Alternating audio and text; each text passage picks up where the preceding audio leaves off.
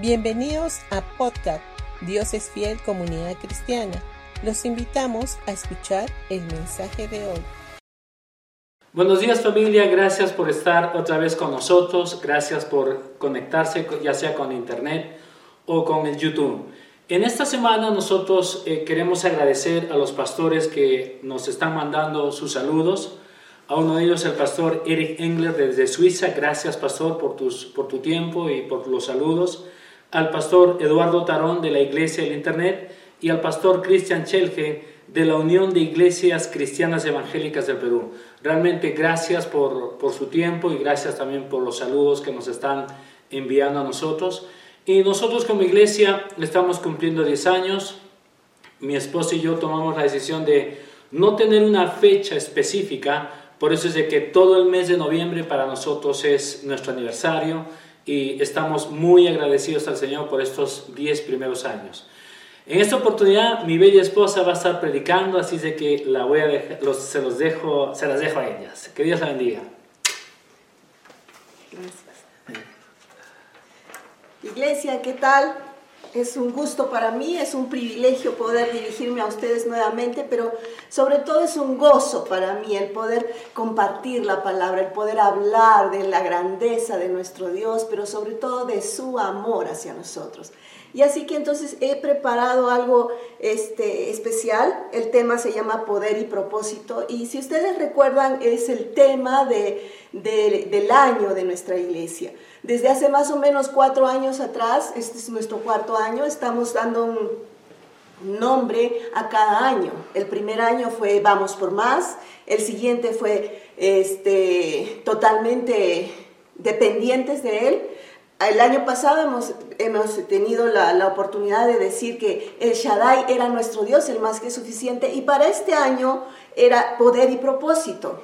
Tal vez no, no, no le han dado la importancia que, nosotros le, damos a este nombre, porque eh, ha pasado probablemente desapercibido. Y saben, la verdad es que cuando este nombre nos fue dado no, no teníamos la claridad de, de la valía que iba a tener e, estas dos palabras para nosotros como personas, para nosotros como iglesia, para nosotros como nación.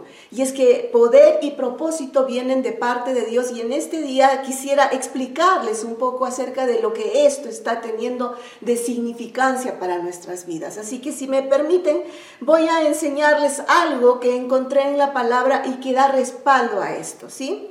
Y quiero comenzar este, hablando acerca de el apóstol Pablo, ustedes conocen, el apóstol Pablo es un precioso hombre de Dios realmente. Él fue elegido por Dios para que tuviera la revelación completa de lo que es la gracia, de lo que es el evangelio que estamos predicando, que estamos enseñando en este tiempo. Este Evangelio de la Gracia no es nada nuevo, está en nuestras Biblias. Si ustedes se dan el, trabajito de, de, leer el Nuevo Testamento, sobre todo las epístolas, todas las cartas, ahí van a ver todo lo que estamos hablando, que simplemente es lo que Dios hizo y lo cual eh, el, el apóstol Pablo estuvo predicando cuando él estuvo aquí. Y entonces en Romanos, el capítulo 1, el versículo 16, el apóstol Pablo nos dice así. A la verdad, no me avergüenzo del Evangelio, pues es poder de Dios, miren lo que dice, pues es poder de Dios para la salvación de todos los que creen. Y yo creo que estas palabras son poderosas, como su nombre lo dice. El apóstol Pablo estaba hablando y estaba diciendo, yo no me avergüenzo. Y ninguno de nosotros debería avergonzarnos ni sentirnos mal por predicar lo que es la verdad lo que nos da el poder y, nos da el propósito para que en este tiempo nosotras podamos vivir la vida que Dios diseñó para que vivamos. Cuando, cuando está hablando el apóstol Pablo acerca de esto, dice, no me avergüenzo del Evangelio. Y vamos a ver algunas, algunas palabras que, que están centradas en este, en este bello versículo. Y dice, ¿Evangelio qué es? Todos conocemos, Evangelio simplemente es buenas nuevas. ¿Y qué es buenas nuevas? ¿Cuáles son las buenas nuevas? Las buenas nuevas son Jesús. Jesús viniendo a traernos a nosotros qué? Vida, viniendo a traernos libertad, viniendo a traernos prosperidad, viniendo a traernos sanidad, salud, todas las cosas. Él es el Evangelio. Jesús es el Evangelio y eso es lo que Pablo vino a predicar. Y él decía además que el Evangelio era poder de Dios. Ahora, poder de Dios en la Biblia significa la capacidad o la potestad de hacer algo, ¿correcto? Y es que Dios ya hizo algo. ¿Qué hizo? Mandó a Jesús, envió a su Hijo, a lo mejor que él tenía, ¿para qué? Para que nosotros pudiésemos tener lo que dice a continuación, salvación. Entonces, nuestro Dios, nuestro Padre que nos ama tanto, dio lo mejor que Él tenía, claro que sí. Ese es el poder que Él utilizó. Él hizo algo por nosotros, hizo lo, lo mayor que podía haber hecho. La siguiente palabra que podríamos ver es salvación. Salvación en el hebreo es Yeshua. Yeshua es el nombre de nuestro Jesús. Nuestro Jesús entonces es nuestro Salvador. Y además, en, el griego, la palabra salvación significa sotería. Sotería es preservación, plenitud, completitud, bienestar, paz mental, protección, sanidad, salud. Y todas las cosas que se refieren a tu bienestar, y no solo a tu bienestar, sino al de tu familia también. ¿Quién es el que te dio eso? Fue tu Yeshua. ¿Quién tuvo el poder para hacer que eso fuese posible para nosotros en este tiempo? Fue tu Dios. ¿Quién es el que está predicando esas buenas nuevas?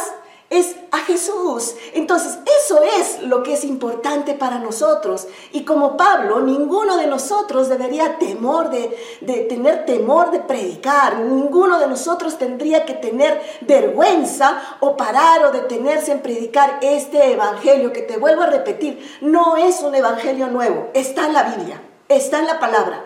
Es simplemente que Pablo estaba predicando a quién? A Jesús y lo que Él hizo para nosotros, lo que significó esa obra perfecta, completa, consumada para cada uno de nosotros, lo que nos dio, lo que nos otorgó y en lo que nosotros podemos vivir en este tiempo. Entonces, ¿hay un poder de parte de Dios? Claro que sí, para que nosotros al conocer esa gran verdad de que envió Dios por amor a su Hijo para que muera por nosotros, vivamos en ese poder de que fuimos salvados pero que no nos quedemos ahí, sino que lo transmitamos, que, predica, que, lo prediquemos. Eso es lo que quiere nuestro Dios. Por eso es que las palabras iban juntas, poder y propósito. ¿Hubo un poder de parte de Dios? Sí, pero ese poder de parte de Dios lo, lo entregó, lo puso en acción, lo, lo, lo otorgó hacia nosotros enviando a Jesús, sí, con el propósito de qué? De que tú y yo en este tiempo viviéramos reinando, porque eso es lo que dice la palabra, eso es lo que dice, viviéramos reinando, mucho más reinarán en vida, dice, en Cristo, en uno solo. Tú y yo estamos en Cristo, tú y yo tenemos todo el poder para vivir reinando en esta vida, en este tiempo, claro que sí. Podemos tener la posibilidad de que el, la, voluntad de Dios sea hecha así como en el cielo, aquí en la tierra. Claro que sí. Ese es el deseo de nuestro Dios. Ese es el deseo de su corazón. No es que nosotros, su iglesia, continúe viviendo desesperada, preocupada, tolerando, soportando, ya, ya, ya pasará. No, ese no es el deseo de Dios. Entonces, hay un poder y hay un propósito para que sigamos predicando este Evangelio. Por supuesto que sí. Porque miren, cuando nosotros vivimos en esta vida, pasamos diferentes circunstancias, diferentes situaciones. Ahora, quiero llamar tu atención y quiero hacerte recordar.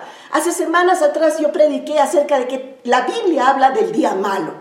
¿Sí? Y puede ser que haya un día malo por el que tú estés atravesando. Puede ser que ese día malo esté durando demasiado. Puede ser que ese día malo esté siendo demasiado malo, como es lo que nos está ocurriendo a nivel de nación. Y tal vez a nivel personal y familiar también. Pero es un día malo. Eso es lo que dice la palabra. Y además la palabra nos promete y nos dice, pero tienen días buenos. Y está hablando de días buenos. Ahora, ¿cuándo tú vas a poder lograr que ese día malo no sea, no esté trayendo tanta, tanta, este, tanto, tanta presión hacia ti? Es cuando tú comienzas a conocer que hay un poder de Dios y esto se llama evangelio. Y ese se llama Jesucristo, aquel que murió por ti, aquel que entregó su vida por ti. Eso es lo que tú tienes que levantar en este tiempo, no es otra cosa. Así que te animo. Las situaciones a nuestro alrededor pueden ser muy difíciles, pero te recuerdo, es el día malo. Así como comenzó, tiene que terminar. Sí, Señor. Y vienen por delante días buenos. ¿Para quién? Para los que creen. ¿Recuerdas que decía Pablo? Poder de Dios para la salvación de los que creen. Quiere decir, no es para todos. No, lamentablemente no es para todos. Es para los que creen. Ahora, ¿cómo tú puedes hacer para creer? ¿Qué podrías hacer tú para creer?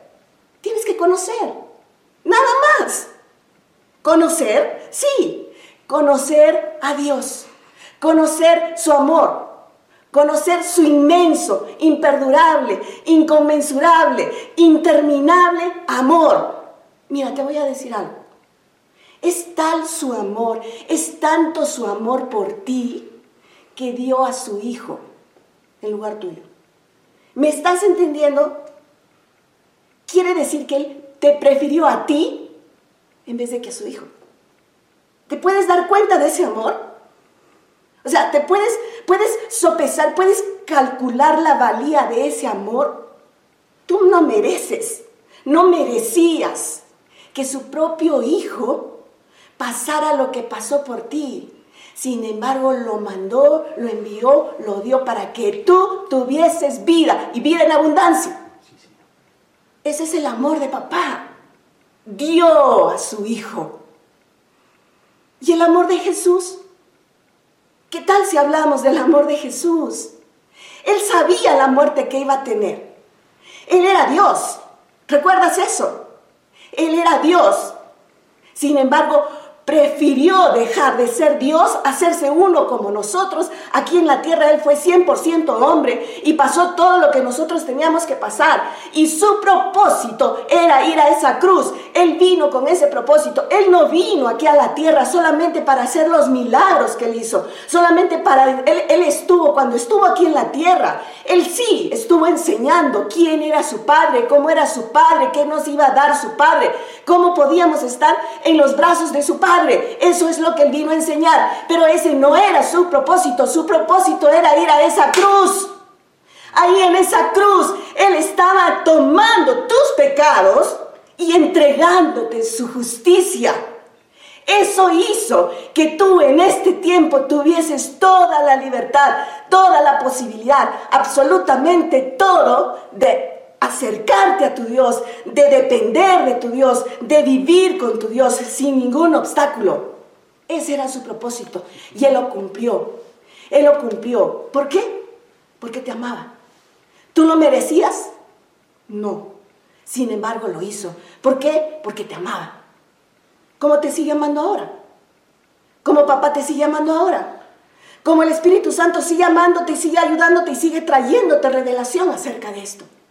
Entonces, ¿qué es lo que tú tendrías que hacer? ¿Cuál es tu trabajo en este tiempo? Conocer a Dios, verlo a Él, buscarlo a Él, escucharlo a Él, estar ahí cada día, cada día. Lamentablemente, eso es lo que no hacemos. Buscamos cualquier otra cosa, menos a la fuente de nuestro poder, menos a la fuente de lo que va a representar para nosotros la salvación Ahora, ¿cómo puedes conocer su amor? Hemos dicho, en la palabra. En la palabra. Desde el Génesis hasta el Apocalipsis nos está hablando Dios de su amor. O sea, de una, de otra manera, aunque el pueblo se equivocaba, aunque el pueblo le fallaba, aunque hacía lo que quería y lo dejaba por otros ídolos, ahí estaba Dios. Tú me puedes decir, pero pastora, y cuando abría la tierra y se los comía a todos, y cuando caía fuego del cielo. O sea, estamos hablando del antiguo pacto, del antiguo testamento. Sin embargo, sin embargo, te quiero decir, a pesar de esos tremendos, de, esas tremendas equivocaciones que cometían eh, eh, el pueblo en el Antiguo Testamento, Dios estaba con ellos. ¿Recuerdan?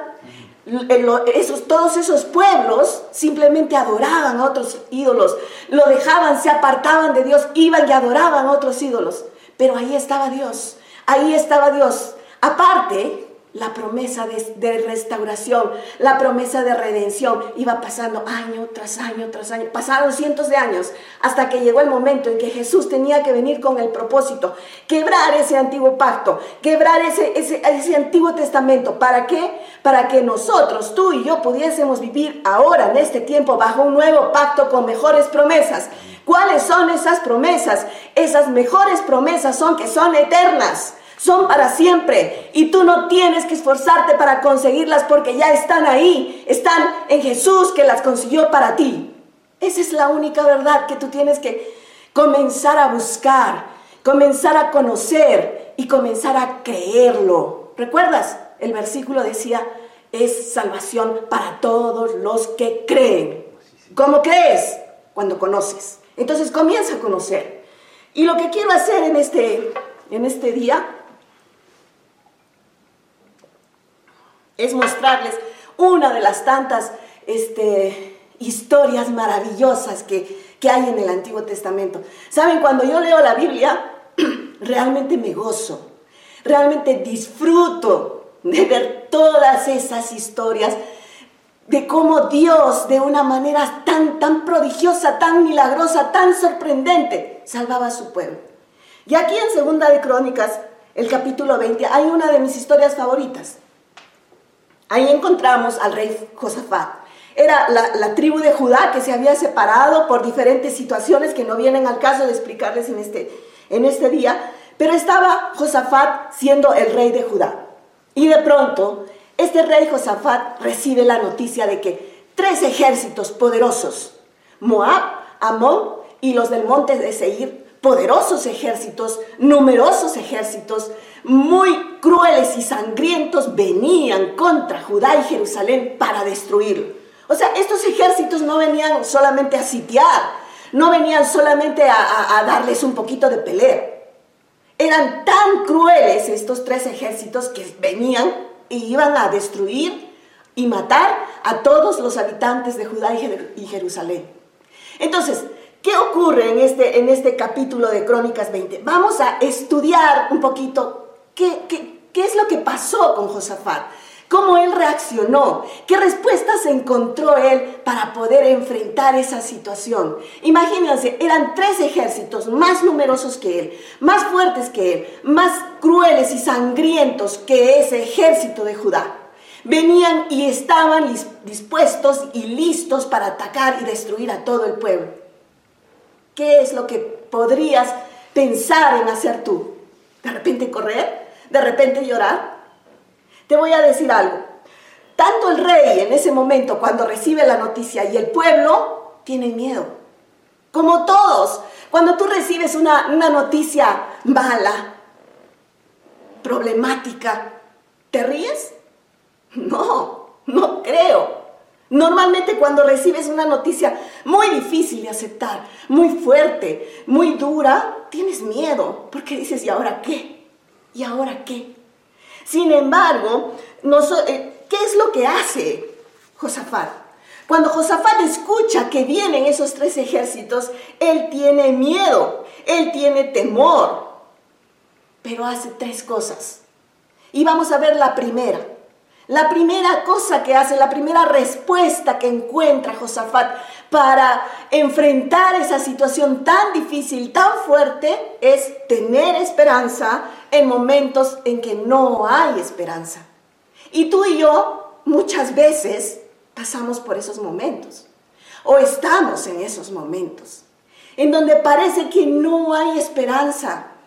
Y te digo, parece, Sí, en lo natural parece. Para Josafat eran tres ejércitos más poderosos, más numerosos que ellos. los iban a destruir y estaban ahí. Probablemente los oían, probablemente hasta los veían. Estaban ahí, los venían a destruir. Sin embargo, Josafat y todo el pueblo tuvieron una, una, una salida, tuvieron temor. Pero luego de ahí, Josafat decidió consultar a su, Dios. O sea, lo primero que él hizo, después de tener miedo, fue consultar a su Dios.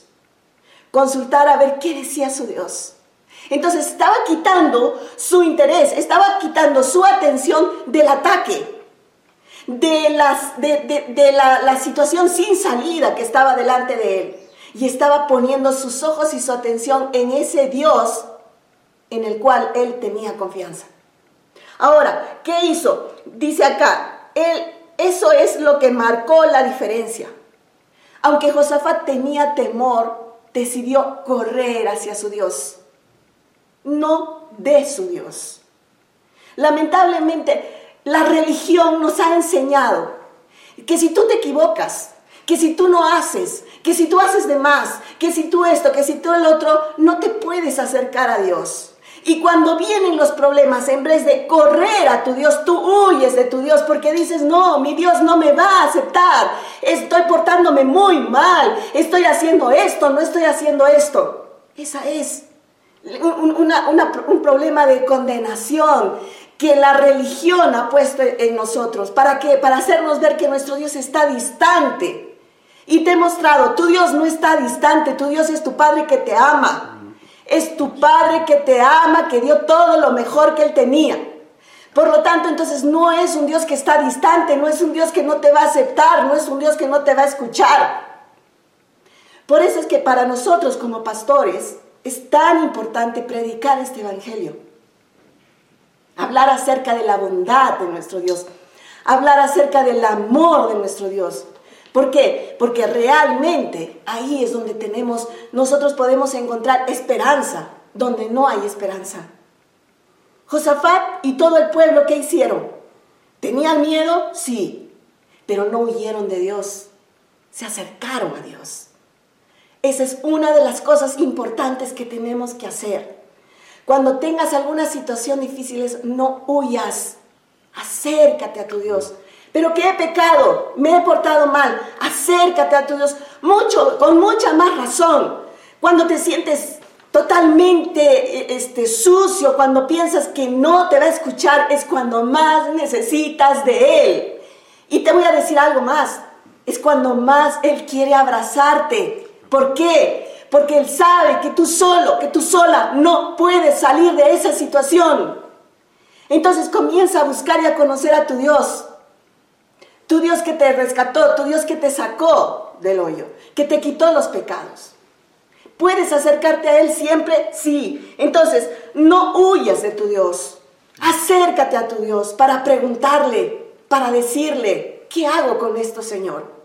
Me gusta en el versículo 6 del capítulo 20 que hemos estado leyendo, mira la oración que hizo. O sea, Josafat, quiero que me entiendas, Josafat recibe la noticia de que tres ejércitos más numerosos venían a atacarlo tiene miedo. ¡Wow! Para mí es fantástico que, que Josafat haya tenido miedo. Porque de pronto es como yo. Cuando yo recibo una mala noticia, muchas veces mi primera reacción es tener miedo. Entonces digo, oh, la Biblia no está plagada solamente de superhéroes, como por ejemplo David, ¿no? De repente tú reaccionas como David, que cuando estaba frente al gigante, él no tuvo miedo.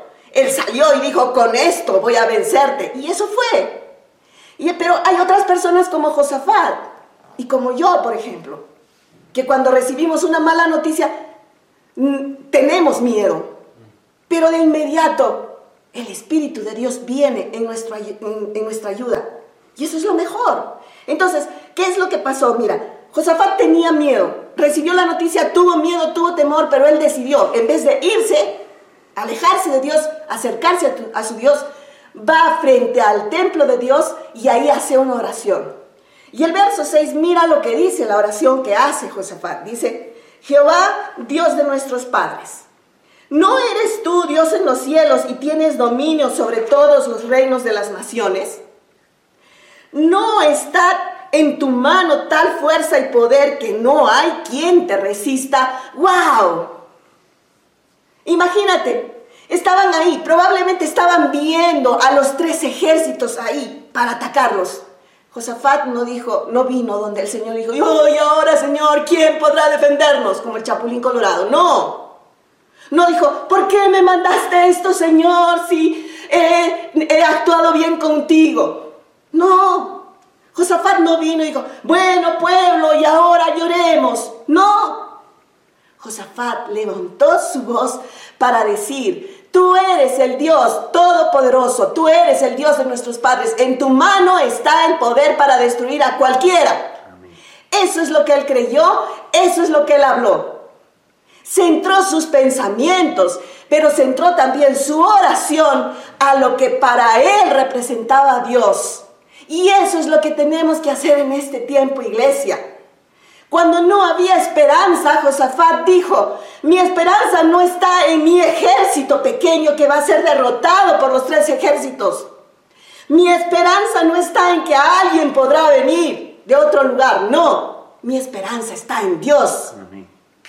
Eso es lo que tú tienes que decir en este tiempo. Por eso es que semana, día tras día, en los WhatsApp, en los mensajes por WhatsApp que paso, es, hablo de la esperanza.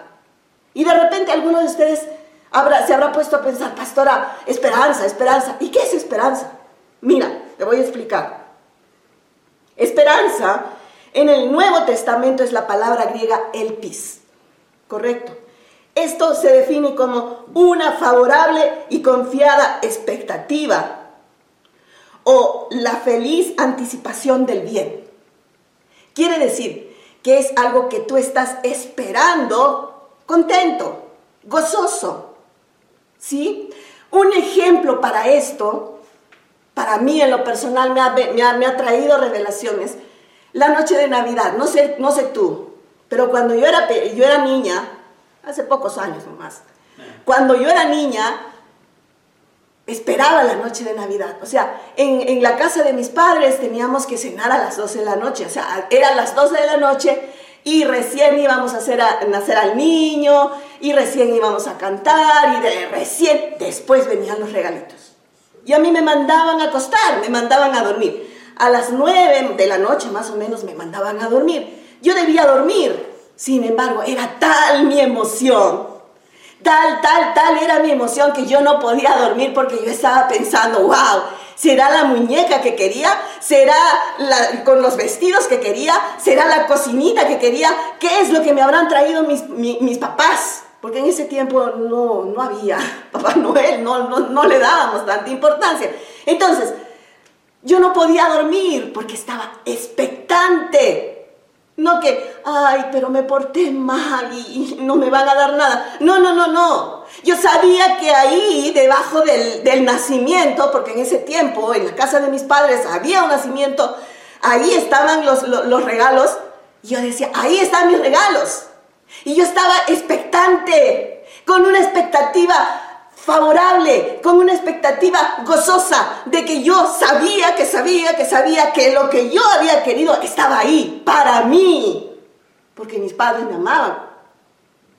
De esa expectativa es la que estamos hablando. De esa esperanza es de la que estamos hablando. Esa es la esperanza bíblica.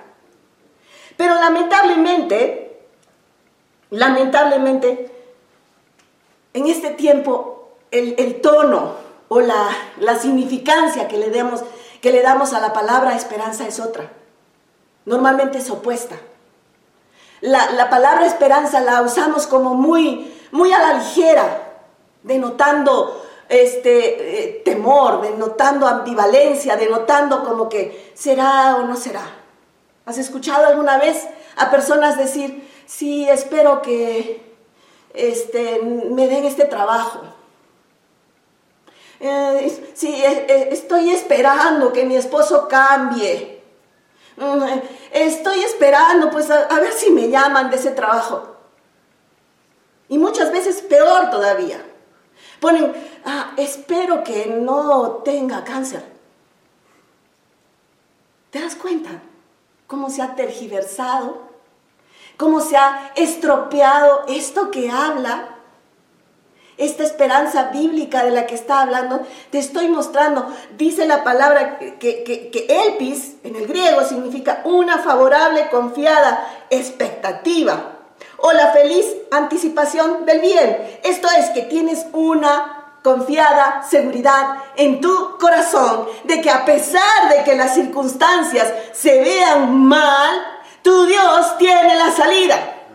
Tu Dios es el que te levanta, tu Dios es el que te da el poder para la salvación. Si tú le puedes creer, ese es el punto. Ese es el punto. El, punto es que probablemente no creemos que en Él tenemos esperanza que Él es la única posibilidad que tenemos de salir en lo personal, en lo familiar, en lo nacional. Es en Él, ¿correcto? Entonces, la NBI en Romanos 5.5 además mira lo que dice.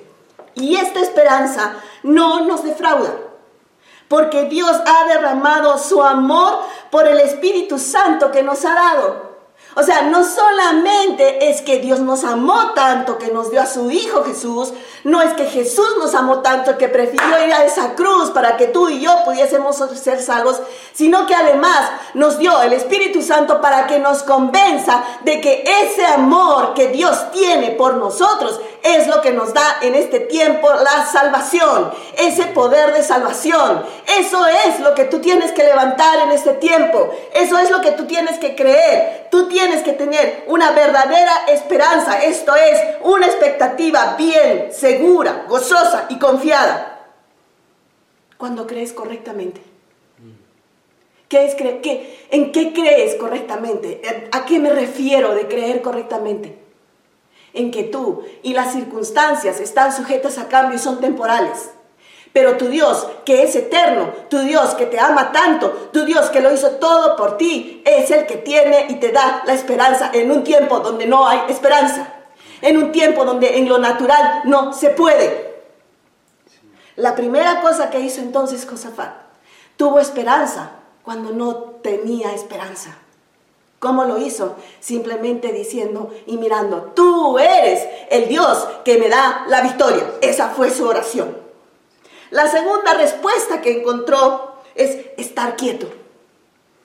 Yo conozco muchas personas que no pueden estar quietas. Y no quiero mirar porque... Pero es difícil estar quietos, ¿verdad? Muy difícil. Sin embargo, mira lo que dijo, lo que, lo que hizo Josafat después de que oró a Dios, que le dijo, tú eres mi Dios, el fuerte, el que me puede sacar de esto. Después de eso, lo que hizo Josafat fue hablar con Dios y el Espíritu Santo de Dios le mostró que Jaasiel, un levita de la tribu de los levitas, un levita, diera esta palabra de parte del Señor. Y lo que dijo en el versículo 15 y en el versículo 17 de Segunda de Crónicas, en resumen dice, sin embargo, mire, mira lo que dice, ustedes ni siquiera tendrán que luchar. ¿No es poderoso? Tomen sus posiciones. Ahora te pregunto, para hacer un, dame, dame un tiempito. ¿Cuál es tu posición? ¿Cuál es tu posición? ¿No dice que estás en Cristo? No hay cientos de versículos en el Nuevo Testamento que hablan y que dicen en Cristo. ¿Por quién? En Él. Ahí es donde tú estás. Tú estás sentado juntamente con Cristo en lugares celestiales. Esa es tu posición. No es otra, no es abajo, no es a los pies. Tú estás sentado a la diestra en Cristo Jesús. Esa es tu posición. Pero mira, ¿qué dice acá? Tomen sus posiciones, dijo Jaciel. De parte de Dios estaba diciéndole al pueblo.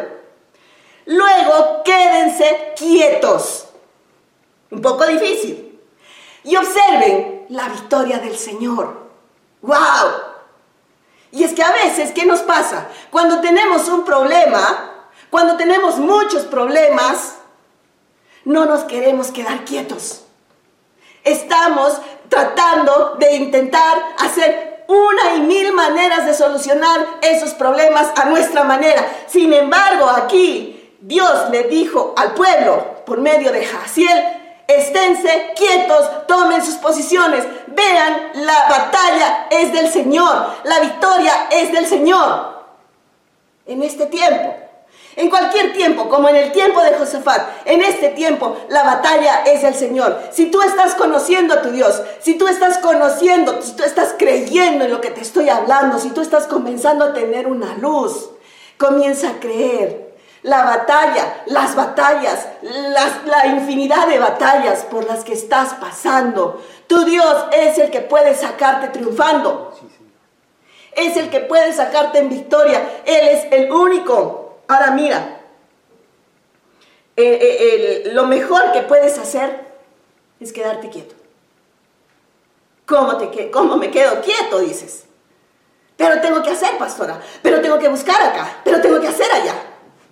Lamentablemente, eso es lo que nos dicen las costumbres. Eso es lo que nos dicen eh, este, las, las ideas que nos han dado. Pero te voy a decir algo. Cuando tú comienzas a hacer tus cosas por ti mismo, Dios no puede hacer nada, porque están en tus manos. Así, que comienza a aprender a dejar tus cosas en las manos de Dios. Pero ¿cómo, pastora, si no tengo plata? Hemos dicho que Jesús es tu salvación, Él es tu provisión. Correcto. Entonces, ¿qué es lo que tienes que hacer? Mira, mi Dios, tú eres mi provisión, tú eres mi proveedor, proveíste a Jesús para que sea mi provisión. Todas mis necesidades son suplidas, pero en este tiempo, claro que en este tiempo, porque tenemos un Dios que está eh, listo para hacer prodigios grandes, maravillas grandes. ¿Por quién? Por los que le creen. Comienza a creerle. Estate quieto. Toma tu posición. ¿Recuerdas dónde estás? ¿Cuál es tu posición entonces? Sentada a la diestra. De ahí que puedes hacer reposar, descansar. ¿Cómo descanso, pastora? Mirando a Jesús. Mirando a Jesús. Mirando lo que logró. Mirando qué quiere para ti. Mirando lo que te dio. Mirando lo que hizo exactamente en esa cruz del Calvario mirando que ahí su cuerpo fue molido para que todas tus enfermedades no, no, permanecieran en tu cuerpo porque no te pertenecen a ti. Jesús ya las llevó. Mirando que Él se hizo pobre para que tú en este tiempo fueses enriquecido. Mirando que Jesús derramó hasta su última gota de sangre para que tú en este tiempo tuvieses libertad. El pecado no tiene poder ni dominio sobre ti. Mirando a Jesús, mirando a Jesús, Ahí es como cuando, es cuando tú puedes sentarte, descansar y estar quieto. Estar quieto. Estar quieto. Que sea una palabra. Póntela grande. En, eh, en algún lugar muy visible. Quieto. Porque cuando tú estás quieto y centrado en el Señor, tus pensamientos, tus emociones, tus palabras, tus acciones, cuando tú estás quieto, centrado en el Señor, ahí es cuando tú vas a poder milagros. Mientras tú te estés moviendo, ¿qué hago acá? ¿Qué hago allá? ¿Cómo hago esto? ¿Cómo resuelvo esto? ¿Cómo el otro? ¿Cómo el otro? No vas a ver resultados. Correcto. Entonces, segunda cosa que hizo Josafat, estuvo quieto. Todos, todo el pueblo esperó. El rey y todo el pueblo estuvo quieto. La tercera respuesta que encontró Josafat, alaba al Señor porque Él es bueno. El verso 22, o sea, ya hemos ido avanzando, ¿verdad? El verso 22 vemos una estrategia muy inusual, una estrategia militar muy, muy rara. Y es que saben que Dios le dice a Josafat, encuentra adoradores que canten una canción y ponlos delante del ejército. Ni siquiera es que vayan atrás, ni siquiera es que ponlos en un, en un, eh, en un sitio especial. No, ponlos delante del ejército para que vayan cantando. Y ellos lo único que tenían que hacer era entonar un cántico que Dios mismo les había dado. Y miren, ¿qué es lo que dijo, el, eh, que le mostró el Señor que él tenía que hablar? Que, que los cantores tenían que cantar. Den gracias al Señor. Su gran amor perdura para siempre.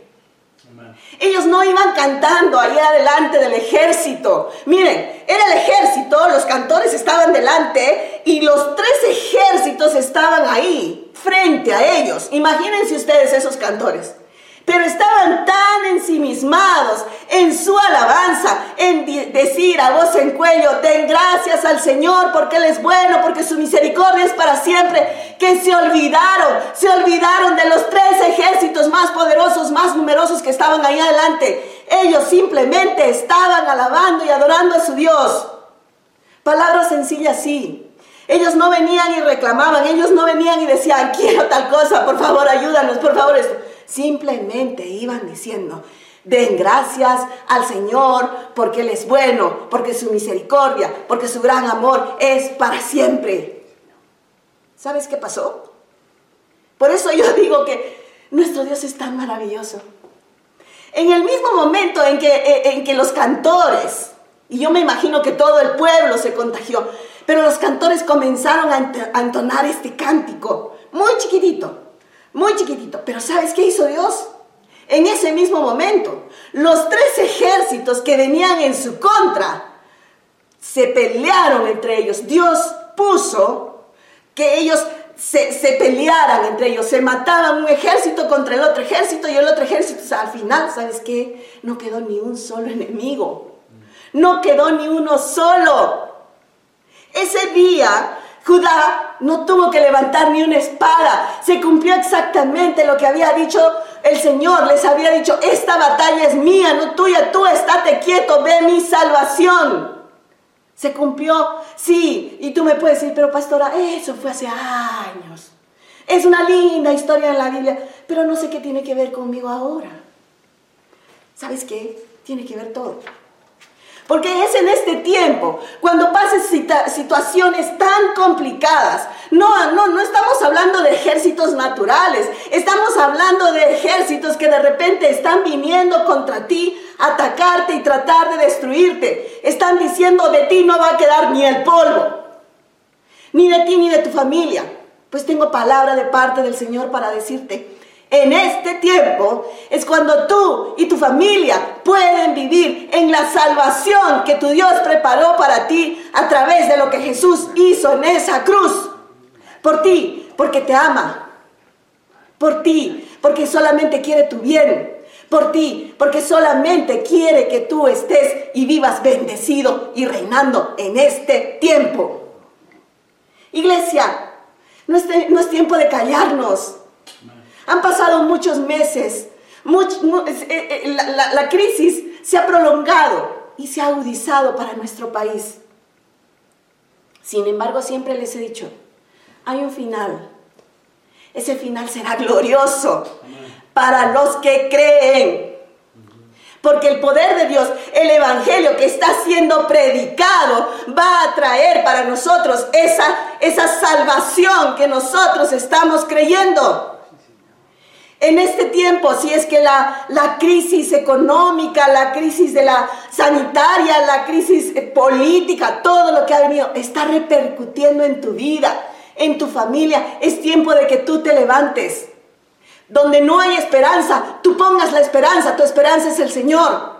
Que estés quieto en el lugar donde tú tienes, donde tú has sido puesto. Porque tú no te pusiste a, a ti mismo en Jesús. Dice la palabra en, en Colosenses que Él nos sentó, Dios nos sentó justamente con Cristo en los lugares celestiales. Esa es tu posición. De ahí descansa mirando, mirando, mirando a tu Jesús, mirando, mirando a, tu Padre, aquel que te ama tanto. Y luego, ¿qué puedes hacer para que esperanza comience a brotar de tu corazón? Di esta oración.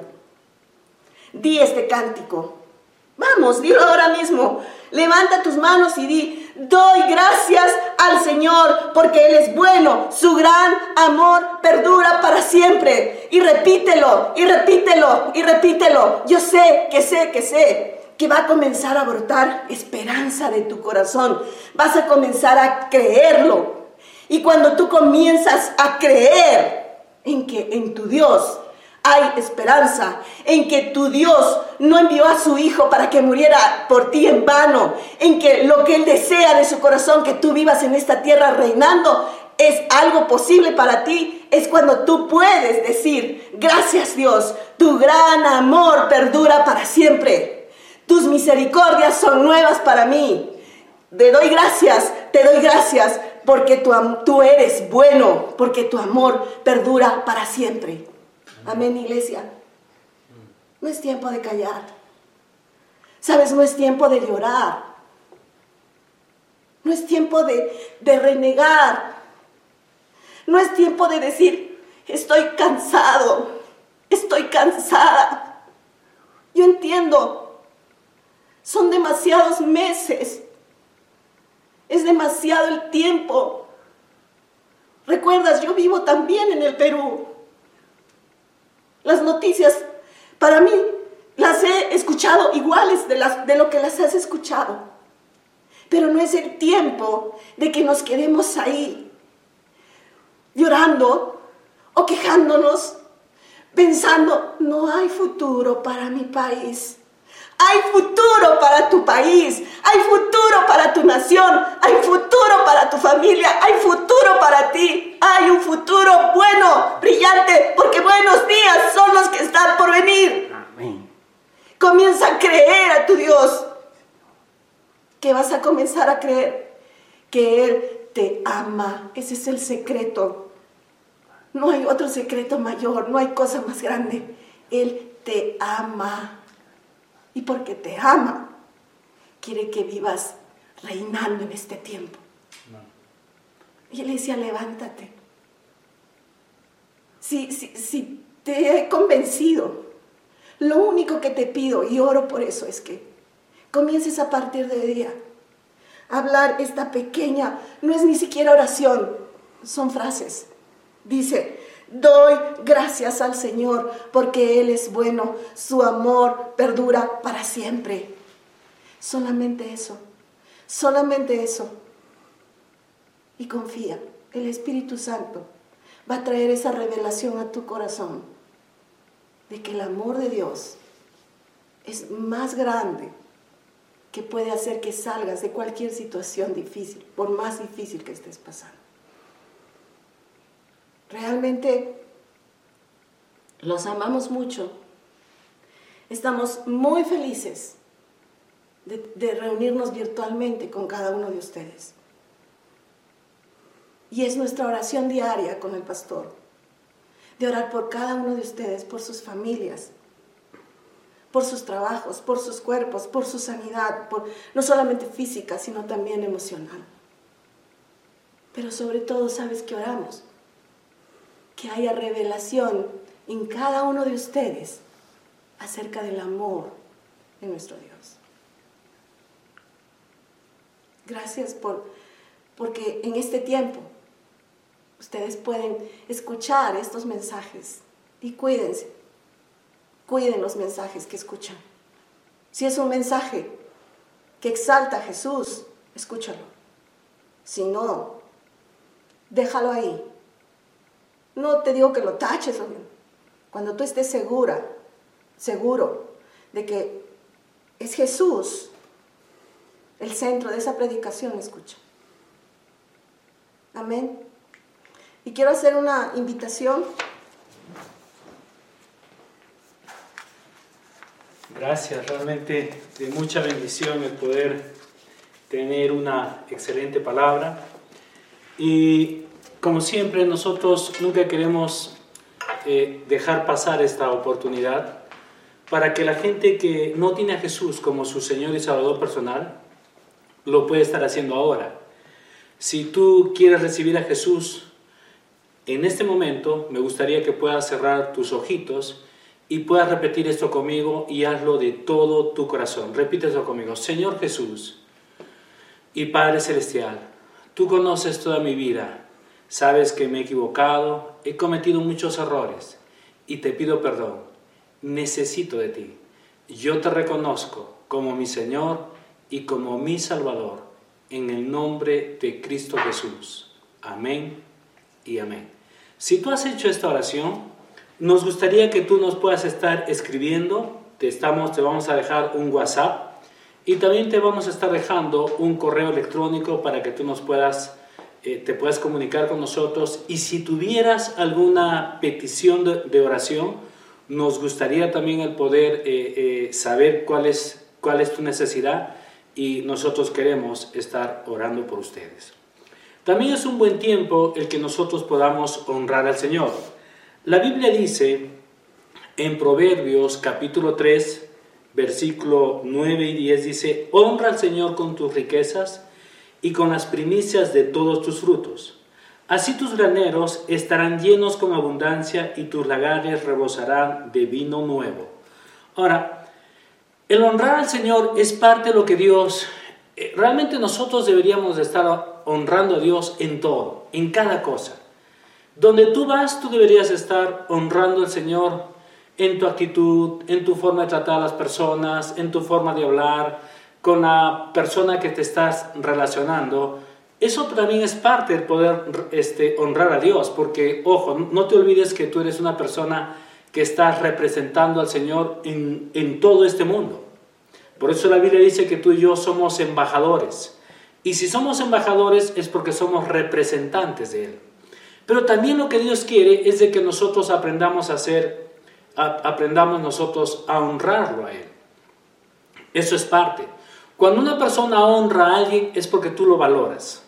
Cuando una persona no honra, en este caso a Dios, Dios está interesado en bendecirte. Es más, Dios te da y te da y te da y te da siempre.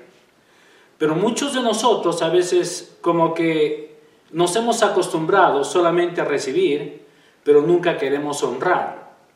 Y lo que Dios quiere es de que tú y yo aprendamos a honrarlo a Dios siempre. Por eso es de que cuando uno diezma y ofrenda, no es para que Dios me bendiga más, no, yo lo hago porque quiero honrar a mi Padre de todo lo que Él me ha dado.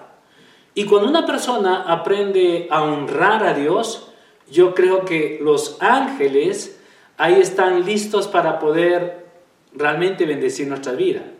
Y durante estas semanas en los devocionales hemos estado hablando, o yo he estado hablando bastante lo que son los ángeles. Y los ángeles realmente están ahí a tu disposición. Pero sabes qué? Nosotros tenemos que aprender a honrar a nuestro Padre Celestial en todas las cosas. Así es que si tú quieres diezmar y ofrendar con mucha, mucha libertad, también te vamos a estar dejando las tres cuentas de los bancos que tenemos, banco eh, el Interbank, en el Continental y en el BCP, y tú lo puedes hacer con mucha libertad. Y familia, que Dios los bendiga y no se olviden, la próxima semana vamos a estar teniendo un invitado especial, es el pastor eh, Kurt Owens. Obviamente ya nos hemos contactado, entonces esperamos simplemente que tengamos un buen enlace y la próxima semana vamos a tenerlo a él y él va a estar predicando con nosotros. Familia, que Dios los bendiga y nos estamos viendo.